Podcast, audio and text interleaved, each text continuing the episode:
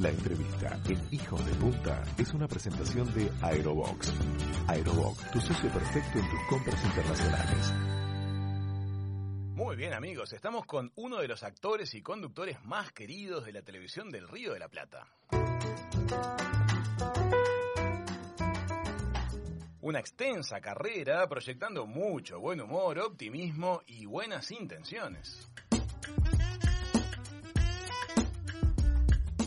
Así que hoy Manu y Raúl, la mesa chica de Hijos de Punta, le da la bienvenida a Julián Weich. Bienvenido Julián, gracias por estar con nosotros. ¿Qué tal? Buenas tardes, ¿cómo están? ¿Qué tal Julián? Bienvenido, un placer que estés con nosotros. Bueno, lástima no estoy allá, pero bueno. Es verdad. Pensemos que falta cada vez menos, Julián. Eh, qué sé yo, no, no se sabe. No Hay se que estar contento donde uno está. Es. Exactamente.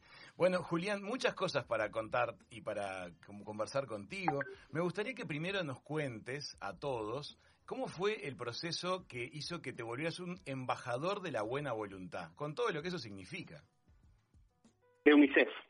Exactamente. Eh, mira, hace 28 años tuve la suerte de estar en el año 92. Fue exactamente cuando Canal 13, Canal 11, Canal 9, Canal 7 y Canal 2 de acá de, de Argentina se unificaron para hacer un programa a beneficio de UNICEF. A mí me tocó participar desde Canal 13 con El Agujerito Sin Fin, que era el programa que yo estaba conduciendo en ese momento. Y ahí comenzó la relación. Después al otro año lo hizo solamente Canal 13 y yo fui el conductor designado. Y después, no sé, se dio la relación muy naturalmente. A mí me interesaba mucho defender los derechos del niño y a UNICEF le gustaba mucho mi manera de comunicar y, y cómo yo pensaba y, y cómo me manejaba. Y se dio una relación natural, no, no fue ninguna otra cosa. O sea, los dos nos somos útiles mutuamente y así se generó esta relación de tantos años y tan tan interesante. Bueno, y junto y a esa, prestigiosa. claro, Sí. junto a esa actividad has tenido oportunidad de, de- de vivir cosas muy particulares. Tú tienes un manejo muy especial de las emociones, lo has hecho varias veces en muchos de tus programas. Tenés la capacidad como de emocionar a la audiencia y de llegarle a la fibra más íntima en ese sentido. ¿Te ha pasado como embajador de la buena voluntad de UNICEF de quedar en situaciones en las cuales lo que está delante de tus ojos te quiebra? Sí, me pasó muchas veces, sobre todo cuando conducía Un Sol para los Chicos, que, era el- que es el programa que se sigue haciendo eh, acá en Argentina, que es a beneficio UNICEF. Obviamente que cuando yo lo hacía en los primeros años, ¿no? que lo hice del 2002 al 2000... eh, no, perdón, desde el 92 al 2002, Ujú. Que llegar al final del programa y, y romper los récords de recaudación era, era un orgullo, era una alegría, era emocionante, era cansador. En esa época lo hacemos muy a pulmón y con mucha, con más garra que otra cosa. Hoy está como estandarizado, se hace, se recauda y otra cosa. Y el otro día me pasó de estar recibiendo un avión desde China que venía con un montón de insumos acá en Ezeiza para los hospitales y para los médicos y sin pensarlo me largué a llorar de la emoción, pero no fue algo premeditado, fue que de pronto estaba en Ezeiza en el medio de unas cajas que venían con logo de UNICEF desde China y me, me emocionó pensar que toda la gente que colabora y que dona con, con muy poquito hace tantas cosas. De hecho, yo voy a Uruguay todos los años a hacer el programa de UNICEF Sí. allá. Este año obviamente no, no, no fui físicamente, pero hace como 20 años que voy a, a Uruguay, a Montevideo, a hacer el programa de UNICEF que se hace en Canal 10 y también es el mismo, la misma emoción y el mismo orgullo. A ver, todo lo que uno haga y sea en beneficio de los niños o en beneficio de quien lo necesite, no tienen por qué ser niños. A mí me causa mucho mucho placer. Julián, esa explosión de llanto que decís que sentiste ante una situación, estar en el aeropuerto recibiendo esos insumos, ¿te parece que tiene una conexión con, con tu propia este, emocionalidad? Que tal vez lo que, lo que nadie sabe es cómo lo vivís vos, porque todos te vemos capaz de emocionar a todos. Este, desde la Pero vos sabés que mis redes lo, lo subí, estaba... A ver, esto me pasó grabando, estaba grabando un, un Instagram en vivo, desde ahí, desde el, desde el hangar donde se recibían las cajas y los paquetes, y mientras estaba habl- hablando me puse a llorar, o sea, fue algo natural y, y obviamente que son mis emociones, porque otro puede estar viendo eso y decir, a mí no me emociona. Y creo que la emoción es muy particular, es como ver una película romántica, ¿viste? El de al lado está llorando a moco tendido y vos decís, ¿de qué llora este? O sea, es el efecto es muy particular y muy muy propio, pero pero lo importante es hacer cosas útiles. Sí, sí. Después si hay emoción o no es secundario, lo importante es hacer cosas que sirvan para la gente y que nos, nos trasciendan. Julián, bueno, justamente respecto a esto, vos no te limitás solamente a ser la cara de todas estas acciones solidarias que llevas adelante, sino que también sos alguien que está todo el tiempo generando ideas, cosas buenas para el bien común, o sea, estás plenamente involucrado. En los actos de absoluta generosidad, yo por lo menos siento que siempre hay un fluir, o sea, hay un ida y vuelta, nunca es unidireccional. Nosotros, en cierta forma, sabemos todo lo que vos das desde tu lugar y lo que brindan las diferentes ONGs, pero a vos, ¿qué cosas te deja?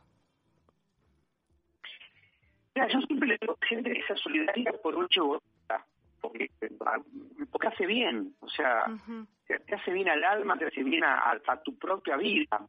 Así tengas un taller mecánico, o seas gerente de una empresa, o, o lo que quieras. Para mí el humano se completa cuando da. No existe eh, la humanidad completa si no das. Mm. Pero eso es lo que yo aprendí con el tiempo y que lo practiqué. No Y, no es porque uno mañana vaya a ayudar a un lugar. Obviamente me no sentí nada. obvio, como correr 100 meses, no me siento un maratonista, ¿no? Correr más, entrenar y vas a ver que de a poco vas a sentir que no es un maratonista. Eh, y yo aprendí con el tiempo que, los valores se practican, que no es cuestión de tener... Porque yo te hago una pregunta a vos de los valores tuyos, o vas a hacer una lista de cosas obvias pero si los practicás se, hacen verdaderamente valores. Si no, es una lista de, buenas acciones y de, intenciones que no, que no se llevan a la práctica. Y yo aprendí con el tiempo que los valores hay que practicarlos. El ser solidario, el ser empático con la gente, el estar atento a los demás, el donar, el colaborar, el ayudar, el, dar, el, tener en cuenta al otro, eso se practica. Se practica todo el tiempo y es una manera de ser, no es una manera de parecer. Y, en la medida que lo practicas se te hace orgánico, no, no te cuesta nada. es muy, te voy a poner un ejemplo. Yo recién estaba en un local comprando comida con mi pareja y se podían solamente tres personas en el local. Y al estar yo con mi pareja más una persona, ya estábamos ocupando los tres lugares. Y dije, si ya compré, digo, y había gente afuera, mejor salgo y dejo entrar a otra persona y espero afuera porque estoy ocupando el lugar de otro. Y nadie me lo pidió, nadie me dijo, eh, che, vos estás de a dos, salí porque ocupás el lugar de otra persona y no hace falta. Es estar atento a lo que pueda necesitar el otro, más allá de que te lo pida o no. No hace falta que te estén pidiendo. O sea, siempre hay alguien que necesita algo, pero no hace falta que te lo digan. No tiene por qué reclamarte. No, no, no, por supuesto. Y eso es lo, el verdadera, el verdadera, la verdadera internalización de los, de los valores. Es que a vos te salgan las cosas sin que te lo pidan. Ni que te obliguen. El civismo... como un ejemplo, ¿se entendió el ejemplo? Porque por es muy común que se pueda entrar en los locales de a tres personas en los negocios y, y, en Uruguay no tanto, no sé, pero acá hay locales que dependen del metro cuadrado, se entrará a tres, de a cuatro, hay limitaciones. El tema está en que el Es como cargar nafta, te voy a poner un ejemplo muy muy obvio, cargar nafta y andate lo antes posible para que entre el para que venga el de atrás, no te quedes arriba del coche guardando la plata, acomodando la servilleta, acomodando el espejito, poniéndoselo el cuenta kilómetros, haciendo más adelante eso, porque el de atrás está esperando y tiene la misma ansiedad que tenemos todos de cargar nafta. Sí, es tener un este, registro de que existe otro, de que hay otra persona que también tiene necesidades, o sea, tener registro del otro. Exactamente, siempre hay alguien que necesita y siempre nosotros también necesitamos. Porque no existe el ser humano que diga yo no lo necesito, mentira. Porque si yo empiezo, a, vos me decís que no, que no, cuando yo digo, che, pero necesitas respirar, ah, sí, es verdad, eso sí. Entonces no me digas que no necesitas, siempre necesitas algo. O sea, pasa que tenemos cosas como automatizadas, como que respirar es una obviedad y tomar agua potable es una obviedad, pero no es una obviedad. En el mundo se muere un chico de diarrea cada 90 segundos. No ¿cómo se va a morir de diarrea? Un chico si la diarrea no te mata. Sí, no te matas si, tomas agua potable y tienes a alguien que te, que te cuide y que te lleve a un médico o que te haga una dieta. Si no, te morís. Nosotros damos por sentado muchas cosas que nos parecen obvias, como el agua potable, el aire, ¿viste? como que todo es, es natural. Pero si vos te pones a pensar en la cantidad de incendios que hay hoy en el mundo, y hablo puntualmente de la Argentina, ya hasta el aire puede llegar a ser dificultoso tener. ¿Por qué? Porque si hay incendio no pueden ni respirar. Cierto. Julián, ¿te parece, que, estamos...? Hay muchas cosas que el ser humano da por sentado como que no van a faltar nunca y, hay que agradecer que están y hacer lo posible para que sigan estando. Sí. Julián, ¿te parece que estamos viviendo un periodo en el cual las sociedades se sensibilizan mucho sobre algunas cosas que tal vez antes no lo hacían?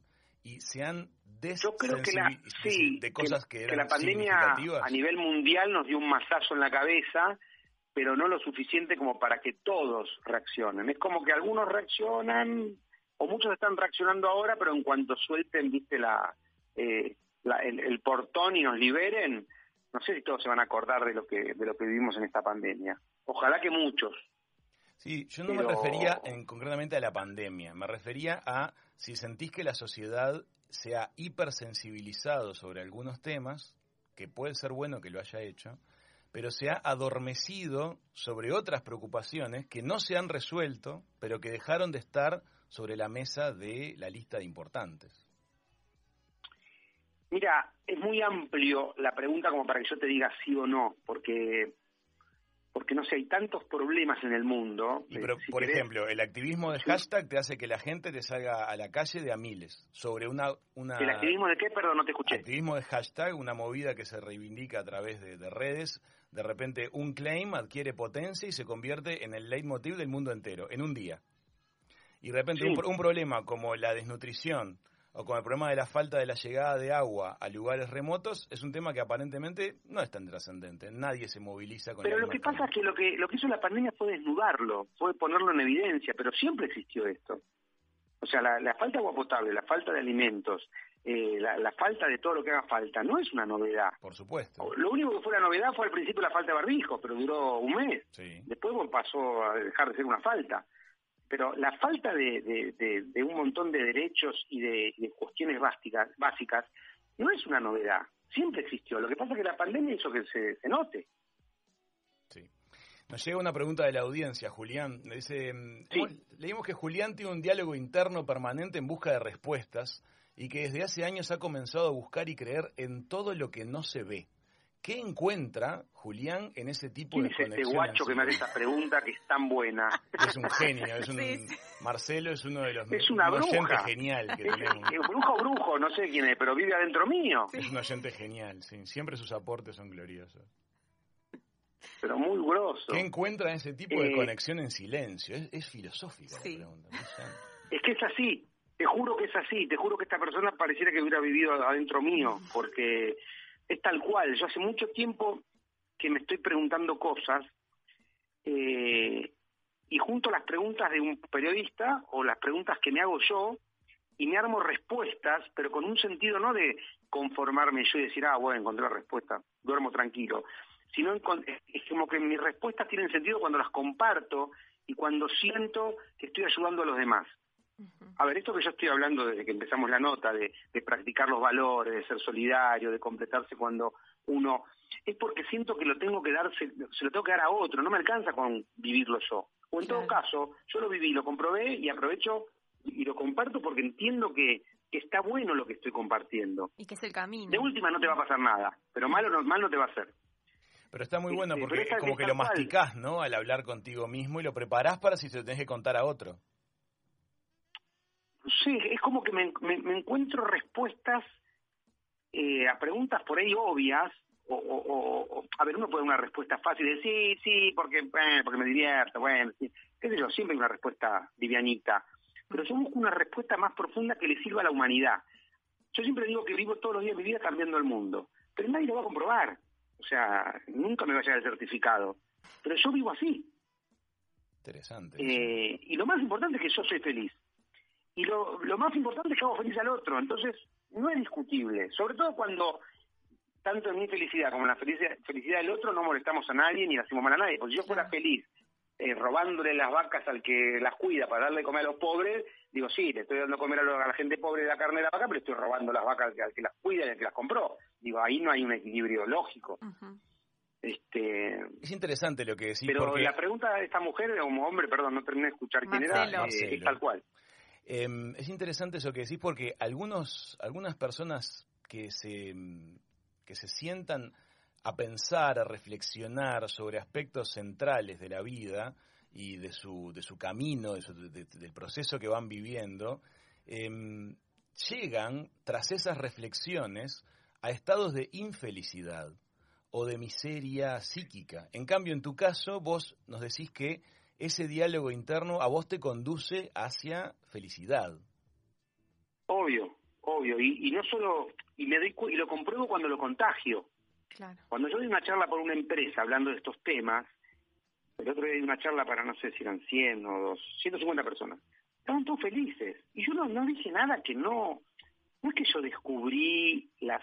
¿Viste? Pero a veces poner en palabras cosas obvias o cosas comprobadas este, es como un psicólogo, ¿viste? El psicólogo te repite lo que vos decís, no es que, o sea, tiene sus herramientas y tiene su, conocimiento, pero al fin y al cabo sí, te, termina medio eh, repitiéndote y decirte, vos estás escuchando lo que está diciendo y vos decís, ay, qué ¿viste? Y, no es que te dijo algo distinto, te está haciendo escuchar, bueno, a mí me pasa lo mismo con, manera de pensar.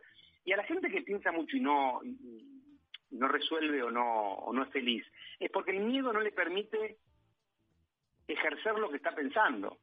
Es como si yo te dijera, sí, vamos a ayudar a la gente. No, pero me da miedo, me van a robar, me van a pegar, me van a matar, me van a... bueno, si vos te metes en la parte del miedo y del pánico, la vas a pasar mal pensando eso. O sea que el miedo es un invento de la mente. Sí, es una construcción que Si yo te digo a vos que, que atrás tú soy un león y que está con hambre y escucha el rugido y cae está más cerca, vos te haces encima. Y si yo te digo que hay una mariposa atrás tuyo que está volando y que no, no va a hacer nada, no, sea, el miedo a veces nos lo, nos lo infunde u otra persona o, o, lo que sea, pero sobre todo nuestra mente. Julián, es como yo digo, voy a cruzar la calle, seguro me va a agarrar un auto, me va a agarrar miedo. Ahora, si yo digo, voy a cruzar la calle, mejor miro a los dos lados y cruzo tranquilo, no voy a tener miedo. El conocimiento licúa el desarrollo íntimo de los miedos. Julián, eh, ¿cuánto tiempo hace que, que empezaste a, a, reflexionar, a pensar de esta forma? ¿Siempre lo tuviste o es una cosa que te fue llegando? Mira, siempre tuve el pensamiento en cuanto a lo social, en cuanto a ayudar. Imagínate que tengo 35 años de televisión y hace, no sé, desde que tengo razón estoy tratando de ayudar a los demás. Se hace a través de la tele, de la radio, de esta nota, de un mensaje, de mi marca conciencia o de lo que sea, o de UNICEF o de lo que sea. Ahora, lo que a mí me pasó es que hasta el año 2003, por poner una fecha, yo me daba cuenta que hacía todo esto y que tenía todos los recursos y no era feliz. Ajá. Y ahí empecé a cuestionarme la felicidad. O a cuestionarme a mí, no la felicidad, la felicidad no la puedes cuestionar. Es cuestionarme a mí, digo, ¿cómo puede ser que yo lo que me propongo lo logro? O sea, tengo trabajo, familia, eh, reconocimiento, rating, programas, no sé, coche, casa y comida. Me angustio, digo, algo no está bien. Y ahí empecé a investigar para adentro, que es lo que yo llamo, tiene dos maneras de, de, de, al menos yo, de ponerle un título la espiritualidad y el autoconocimiento. Y dentro de eso está todo lo que no se ve. Viste que uno está acostumbrado a ver todo, a tocar, y todo es concreto y, real, o porque lo pagaste, o porque lo tocaste, o porque lo tenés, o porque un papel dice que es tuyo, o porque... Pero hay toda una, una vida que no se ve, que tiene que ver con lo espiritual y con el autoconocimiento, que son nuestros pensamientos, que es la energía, que es la naturaleza, que a pesar de verla y de, saber que está la tierra abajo, el cielo arriba, pero no estamos conectados. Cierto. Perdón, no estamos lo sanamente conectados que tenemos que estar con, nuestra naturaleza. Qué interesante. Yo empecé a, como yo te dijera, a practicar todo eso. Te conectaste un poquito con lo, con lo, intangible y había un, había un mundo. No, es que se te tangibiliza. si yo te vuelve digo, real, claro. Reza media hora o medita media hora que vas a ser más feliz. Y a vos se te tangibiliza esa media hora. No porque la puedas agarrar y guardar en una caja, o pero se te hace como real. Sí, 100%. Sí, Julián, y también un poco es... Y no hace falta que... Es tomar conciencia de, de todo lo que nos rodea, ¿no? Porque yo a veces digo, la cantidad de vida que tenemos alrededor y no la estamos observando. Desde que un árbol que crece, una planta Mira, te voy a decir algo peor. No es que no la observamos, no la respetamos. Sí, cierto. Porque observar, podés observar un ratito, podés distraerte. Eh, ¿Viste? ¿Qué sé yo? Eh, los que vivimos en la, en la ciudad, por ejemplo, ¿cuándo pisamos la tierra? Si que consideramos que es suciedad. Es que loco. Consideramos que la tierra es mugre. Y obviamente que la tierra en tu mesita de luz es mugre, el polvito. Pero la tierra en sí es nuestra razón de ser. Si no existiera la tierra, no existimos nosotros. Sí, ahí están los nutrientes, no la respetamos. Le plantamos cualquier cosa, le hacemos cualquier cosa, la incendiamos, la inundamos, la pudrimos. Es re loco eso. ¿Sabes que es algo que, es, como, abrir tu heladera y rociarla de nafta. Claro. Flaco, estás arruinando toda la comida. Cierto. ¿Sabes cuál es algo que me parece lindo para destacar y que creo que siento que tengo que decírtelo? Vos sos un ejemplo en una televisión latinoamericana cargada de tensiones muy fuertes y con intenciones muy discutibles. Vos sos un, un ejemplo de que se puede hacer contenido televisivo en particular, que a la gente la enganche, la entretenga, la haga sostenerse durante las tandas publicitarias, sin por ello poner en pantalla maldad, malas intenciones, eh, intriga, eh, desconfianza. Así es, eso, eso intento. a veces lo logro un poco más, a veces un poco menos. pero, mi intención siempre está en estudio. Eso es algo que me parece glorioso que aparte lo hayas hecho en la televisión argentina. Tal vez hay países en los cuales uno imaginaría que una propuesta, digamos, de corazón abierto eh, tuviera tendencia a aprender en la gente, pero tú lo has logrado en una sociedad Porque, es muy tensa. Porque yo quiero mucho la televisión. Yo de chico la amé a la televisión y me dio mucho a mí la televisión. Yo miraba, por ejemplo, las aventuras de Jacques Cousteau y, de grande hice un curso de buceo, me recibí de buzo y soy buzo de los 14 años. Yo miré por la televisión un partido de los Pumas, un partido de rugby y jugué al rugby hasta los 19 años y me hizo muy feliz. Y así te puedo enumerar un montón de cosas que vi en la televisión. Entonces, cuando yo tuve la oportunidad de hacer televisión, dije, quiero devolverle a la gente la oportunidad de que vea algo que le sirva. Obviamente que no voy a hacer una hora un programa de, pero por lo menos en algún momento que vea algo que le sea útil. Y esto para mí, para mí la televisión es como presentar a tus hijos. Vos yo tengo cuatro hijos, yo no digo, che, este roba, este es muy mal hablado, este es un inútil para matemática, y este bueno, ni te cuento, es un desastre. Yo al revés digo, mira, este es un experto en enhebrar agujas, este es un genio con las matemáticas, este no sabe cómo juega la pelota. Viste, vos hablas de lo mejor de tus hijos. Para mí la televisión debería ser igual. Tenés que mostrar lo mejor, no lo peor. Estoy Cuando muestran los, los, asaltos, los robos, los asesinatos, yo entiendo que hay que informar, es parte de la televisión, pero hace falta que sea en cámara lenta, y hablemos con la víctima, y hablemos con el que compró el arma, y quién disparó y quién la vendió, y quién sabe de armas, y hablemos con las víctimas de las víctimas y con los... Entonces llega un momento que decir, ¿por qué dura tanto un asalto? Hay algo que es el medio... Duró cinco segundos y el informe duró media hora.